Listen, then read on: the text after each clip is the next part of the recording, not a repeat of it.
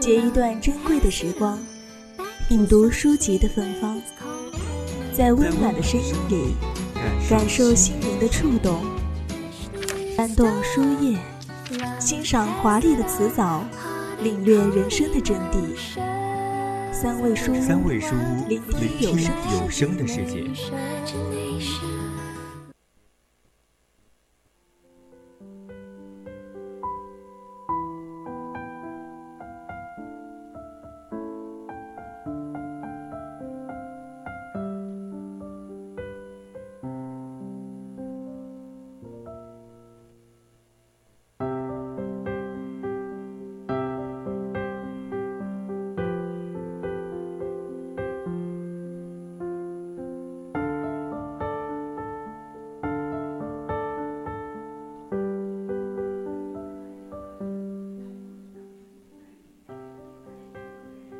再也没有比孤独的无依无靠的呼喊声更令人站立了。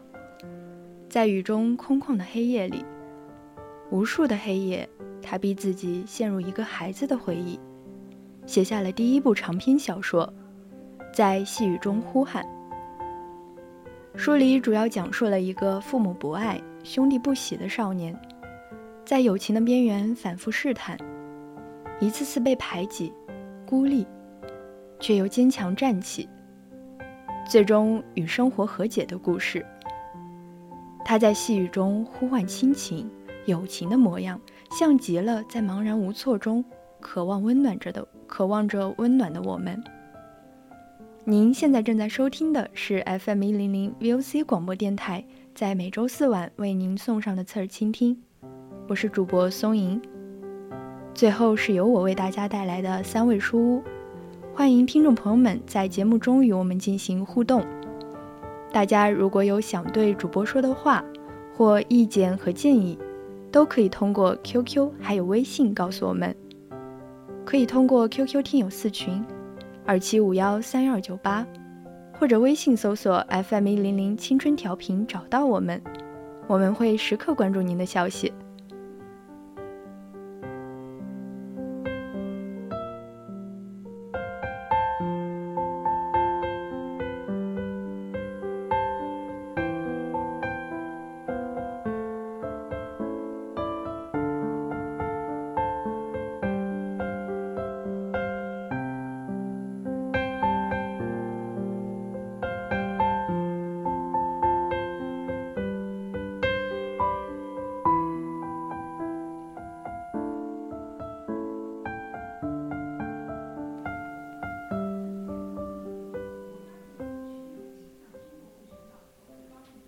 故事以第一人称进行叙述，但作者却把我置身于故事之外，让我以旁观者的角度来向读者展示主人公身边发生的事情。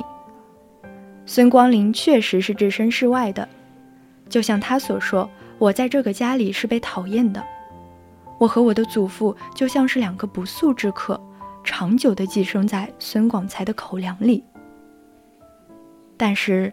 孙光林也是置身于故事之中的，他以自己的角度去看清了生命的终点。主人公孙孙光林是孙家的第二个孩子，他的出生源于父亲对母亲的一次暴力折磨，不甚光彩，也不讨人喜爱。六岁那年，因为家庭贫困，最不受待见的他。被父亲送给了镇里一对没有子女的夫妇。十二岁时，养父自杀，养母弃他而去。孙光林再次成了没人要的小孩，不得不重回原生家庭。他的回归就像甩出去的包袱，又突然被砸了回来，成为孙家的累赘。父亲将他视作不祥之兆，本能的排斥他。兄弟们也都讨厌他，连带村里的小伙伴一同疏远他，欺负他，母亲也忽视他，更叠加了他孤立无援的处境。孙光林就像寄居在家里的过客，他每天孤身一人，就连村里人也看出他的格格不入。上了中学。他终于交到一个相互慰藉的朋友，苏雨。但苏雨却因无疾而终的性骚扰被判劳改一年。苏雨出狱后，几乎所有人都唾弃他，亲生父母更是横眉冷对，他们把苏雨逼向了死亡。亲人的漠视，朋友的离去，一次次把孙光林打进孤独的深渊。他呼唤着亲情，却无人应答；呼喊着朋友，依旧形单影只。可在这部以孤独为主题的书中，艰难成长的又何止是孙光林？孙光林童年的伙伴国庆，母亲过早的去世。九岁时，他又被父亲抛弃。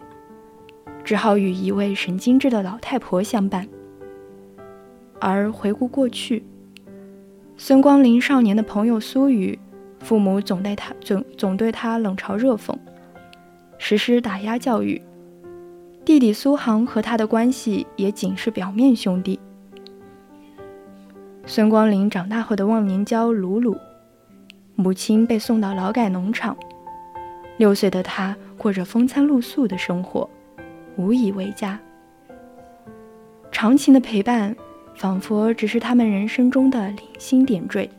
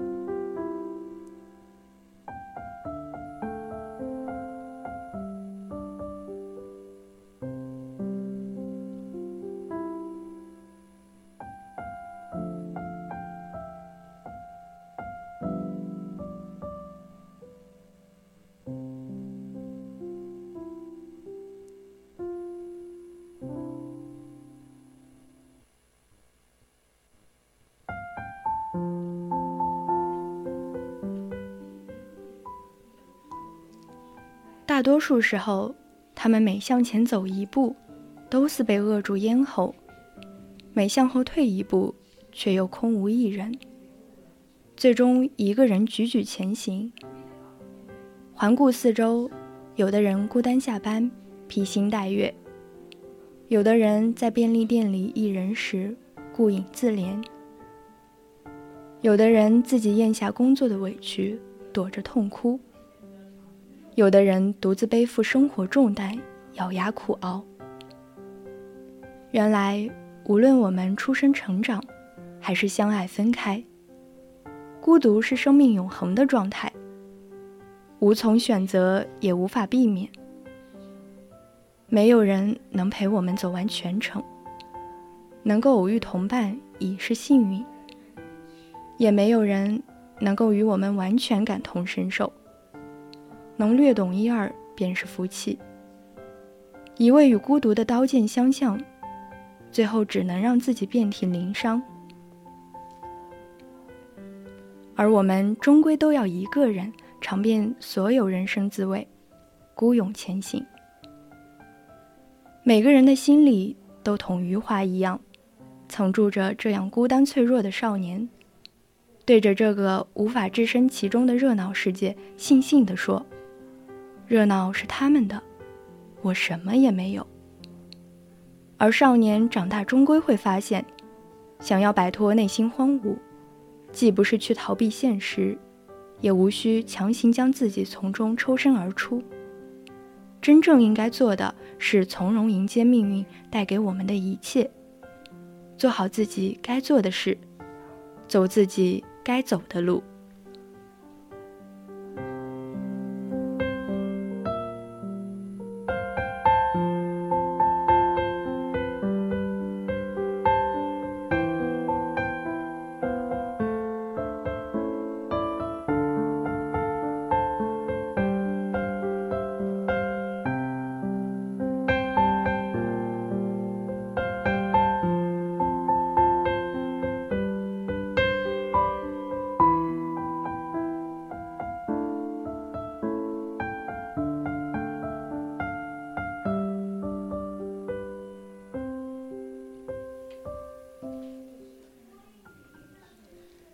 那些无法摧毁你的，不仅使你成长，更能使你强大。